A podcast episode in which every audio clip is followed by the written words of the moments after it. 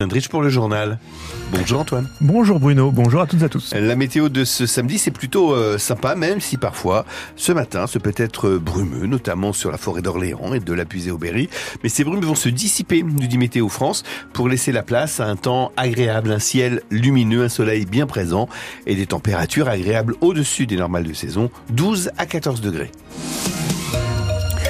Beaucoup de jeunes vont pouvoir affiner leur projet professionnel aujourd'hui grâce à l'Université d'Orléans. Une journée portes ouvertes est organisée sur l'ensemble des campus de l'université, l'occasion de lever des doutes, de poser des questions, voire d'enrichir une réflexion déjà bien en place, mais surtout de découvrir les différentes formations proposées, licences et masters qui aboutissent bien souvent à une embauche professionnelle. C'est en tout cas ce que révèlent les données du ministère de l'Enseignement supérieur et de la Recherche, Tristan Ranea. Un an et demi après avoir obtenu leur master, 83,5% des diplômés de l'Université d'Orléans occupent un emploi salarié. C'est 5 points de plus que la moyenne nationale. L'Université d'Orléans occupe la troisième marche du podium derrière l'Université de Picardie-Jules Verne et l'Université Bretagne-Sud. Selon la présidence de la fac, cette réussite s'explique par le développement des formations en alternance. Les étudiants ont un pied dans le monde professionnel avant d'être diplômés, et forcément, derrière, l'embauche est facilitée. Par contre, ces données doivent être observées avec précaution, elles ne s'intéressent qu'aux diplômés français qui sont salariés en France, Autrement dit, les étudiants auto-entrepreneurs, de profession libérale ou qui travaillent à l'étranger ne sont pas pris en compte dans ces statistiques. Même chose pour les étudiants de plus de 30 ans. Le campus d'Orléans ouvre ses portes de 9h à 17h30. Pour connaître les horaires d'ouverture des autres campus, rendez-vous sur le site de l'Université d'Orléans. Le collectif Colère réunissant syndicats et associations va manifester ce midi devant le centre de rétention administrative d'Olivet, rue de Châteauroux. Janvier, une centaine de personnes s'étaient déjà réunies pour dénoncer ce qu'ils appellent une prison pour migrants. Jusqu'à 90 personnes sans papier visées par une obligation de quitter le territoire pourront être accueillies à terme dans ce centre qui a ouvert le 5 février dernier. Le département du Loiret a adopté hier son budget pour 2024. Il s'élève à 827 millions d'euros avec un équilibre de plus en plus difficile à trouver pour la collectivité, moins de rentrées fiscales, une hausse des dépenses sociales. Dans ce contexte tendu, le département a décidé de doubler le budget du plan en priorité santé qui va monter à 2 millions d'euros. Lancé en 2023, ce plan vise à lutter contre la désertification médicale via les bourses aux étudiants en santé, des logements mis à disposition et aussi des aides à l'installation, notamment pour les médecins généralistes. Patricia Pourez. L'an passé, le département du Loiret a aidé neuf nouveaux professionnels de santé à s'installer. Parmi eux, le docteur Augustin Gou, 32 ans. Ce médecin généraliste a rejoint la maison de santé de Fleury-les-Aubrais en mars dernier et il a reçu 8000 euros pour équiper son cabinet. moi, je suis en maison de santé, donc j'ai déjà les locaux. Donc, il me fallait essentiellement du matériel. Donc, euh, il y a la table d'examen, tout simplement. Euh, un appareil pour l'électrocardiogramme, par exemple. Puis après, il y a du matériel informatique également. Pour ce médecin, l'aide du département n'a pas été décisive, mais c'est un bonus non négligeable qui lui a évité de contracter un prêt bancaire. En contrepartie, il s'est engagé à rester 5 ans à Fleury-les-Aubrais et ce n'est pas un problème, dit-il. Il y a quelque chose qui se passe, je trouve, dans le département. Il y a un élan, que ce soit des professions médicales ou paramédicales, pour s'adapter, pour recréer un peu euh, un système de santé en, Berne. Et donc, euh, c'est relativement stimulant. À peine installé, le docteur Gou avait déjà rempli son agenda pour trois mois. Aujourd'hui, il compte 1800 patients. Le reportage signé Patricia Pourez. Des peines de prison prononcées hier par le tribunal correctionnel de Paris pour les deux membres du groupe AZF.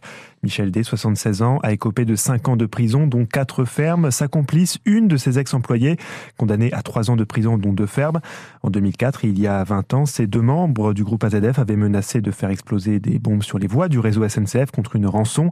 Rançon dont la remise avait été avortée à l'aérodrome de Vimory, près de Montargis. Un événement qui avait semé la panique jusqu'au sommet de l'État. 150 000 voyageurs bloqués ce week-end par la grève des contrôleurs de la SNCF. Autant de personnes qui ne pourront pas partir en vacances, estime la SNCF. C'est 15% de tous les voyageurs, alors que les zones C et A sont en pleine vacances d'hiver. Le service est réduit de moitié sur les lignes TGV Inouï et Ouigo, ainsi que pour les intercités. Une grève qui continue jusqu'à lundi matin. Les contrôleurs de la SNCF demandent une revalorisation salariale. Concernant les trains Rémi en centre Val-de-Loire, le mouvement perturbe la circulation sur l'axe Tour-Le Mans.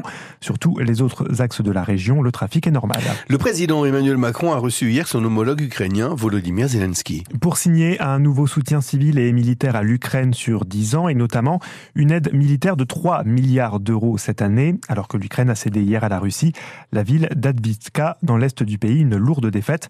Le chef de l'État a aussi dénoncé un changement de posture de la Russie. Il a évoqué des cyberattaques, le déploiement d'armes nucléaires dans l'espace ou des manœuvres de désinformation.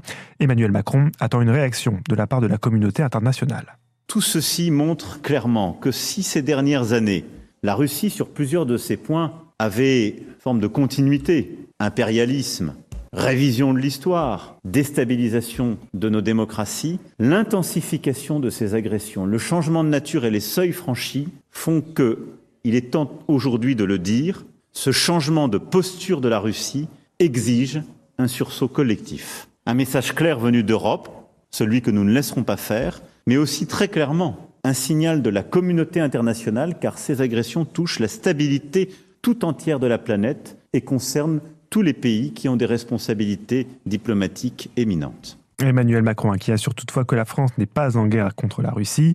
Pendant son allocution, il a salué la mémoire de l'opposant russe Alexei Navalny, mort en prison hier à l'âge de 47 ans, une figure de la contestation à Vladimir Poutine. Donald Trump, candidat à la présidentielle aux États-Unis, a été condamné hier à près de 355 millions de dollars d'amende pour une série de fraudes financières au sein de son empire immobilier, la Trump Organization. Il ne risquait pas la prison dans cette affaire. Celui qui brigue un nouveau mandat à la Maison-Blanche en novembre prochain dénonce un jugement bidon dans un communiqué. Allez, du football et la victoire hier soir de l'US Orléans sur la pelouse du Mans. Une victoire, un but à zéro grâce à un penalty de Kevin Fortuné en seconde période. Trois points précieux pour l'US Orléans qui gagne une place au classement de national, euh, septième de championnat. Prochain match vendredi prochain avec la réception d'Avranches.